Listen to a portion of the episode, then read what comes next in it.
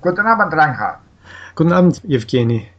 Heute möchte ich ein bisschen über trennbare und untrennbare Verben äh, sprechen, Ja. weil äh, für meine Studenten und ich glaube für viele ausländische Studenten solche Verben ein, ein Problem machen können. Ja? Ja, ja, sicher. Sie können äh, Probleme verursachen, weil die Satzstellung betroffen ist. Ja, ja, natürlich. Klar. Okay. Und, und, und was kannst du über dieses Thema ein bisschen, äh, ein bisschen erzählen? Ja, ich versuche es. Ich bin kein Germanist, kein Deutschlehrer.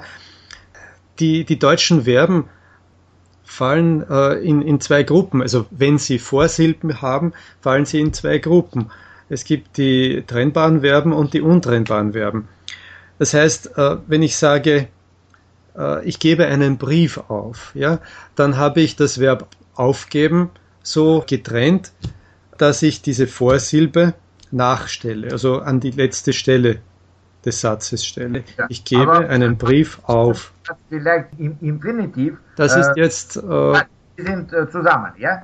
klar, der, der Infinitiv ist zusammen. Ich kann einen Brief aufgeben. Ja. Ich werde den Brief aufgeben.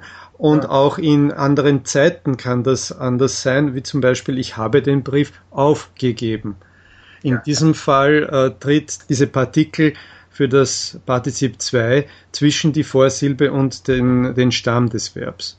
Ja, natürlich. natürlich. Ja. Und äh, ähm, zum Beispiel, ich, ich, ich weiß, dass diese äh, trennbare Vorsilben sind immer betont, ja? Ja, das ist mir erst aufgefallen, als mich jemand darauf aufmerksam gemacht hat. Für eine Muttersprache ist das äh, so selbstverständlich, dass man gar nicht darauf achtet. Aber es stimmt, dass diese äh, Vorsilben äh, betont sind. Und an dem erkennt man dann, dass man diese Vorsilbe zum Beispiel im, im Präsens nachstellen muss. Ja, ja. Ja, Und dann äh, diese, diese untrennbare Vorsilben sind, Ja. äh, sind unbetont, ja? Sind beschreiben, ja? Ja, es sind bestimmte Vorsilben, die eben äh, nicht trennbar sind. Ja, ich denke, was gehört da dazu? Zer, äh, B, Ja. M, Er, R, ja, erreichen, ja, stimmt. ja, oder fair. Fair, ja, ja, genau, ja. Und, Und äh, äh, das ist nicht so viele äh, äh, Verben, aber es kann sein, ja, gehören zum Beispiel, gefallen, ja. Ja, ja. Äh, mir fällt nur ein, dass es bei manchen Verben äh, zwei Verwendungen gibt. Also dass vielleicht äh, diese, diese Vorsilbe ja, äh, trennbar sein kann äh, oder auch nicht trennbar sein kann, je nach dem Sinn, ja, nach der das- Bedeutung. Ja, Das sind vielleicht die, äh, die schwierigsten Vorsilben für die, für, Aha. für die Ausländer. ja. ja. Äh, mir, mir fällt nur ein, ähm, unterhalten. Ja? Ja, wir, ja. wir unterhalten uns. Das Ja. ist äh, so viel wie wir, wir, wir sprechen miteinander. Ja. Wir unterhalten uns. Er hält die Schlüssel unter. Ja, er hält die Schüssel Ah, unter, unterhalten. Ja, das heißt so viel wie darunter halten. Ja, Ja. ja. richtig, richtig. Und vielleicht müssen wir sagen, dass zu diesen, äh, diesen äh, wie sagt man, nicht Zweifel, aber äh, Vorsilben kann, äh, kann man äh, durch, über, unter, um, wieder, ja? Aha, ja. Die, diese fünf. Ja, aber wenn Studenten äh, genaueres wissen müssen, dann ist es das Beste in einer Grammatik oder im Internet zu recherchieren. Na, na, natürlich. Aber vielleicht können wir sagen, ich habe ir- irgendwo gelesen, Mhm. dass äh, vielleicht im direkten Sinn äh, sind äh, diese Verben oft trennbar. Ja? Ich Ja. schneide Apfel durch. Ja?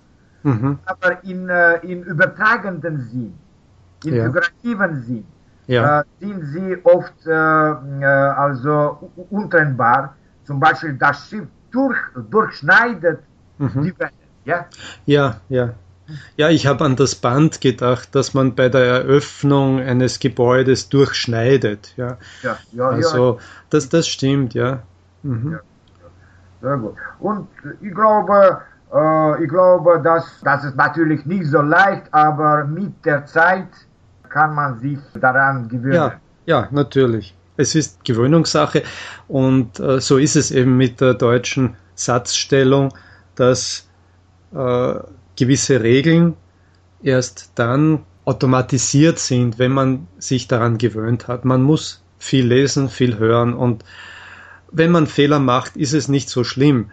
Äh, und es gibt bei der Satzstellung immer auch bei Muttersprachlern ähm, manchmal Umstellungen, die, die nicht schriftsprachlich sind. Ja, man verwendet, man beginnt einen Satz und dann beendet man in etwas anders und schon ist die Satzstellung eigentlich nicht äh, richtig, wenn man so will. Also man würde den Satz anders schreiben.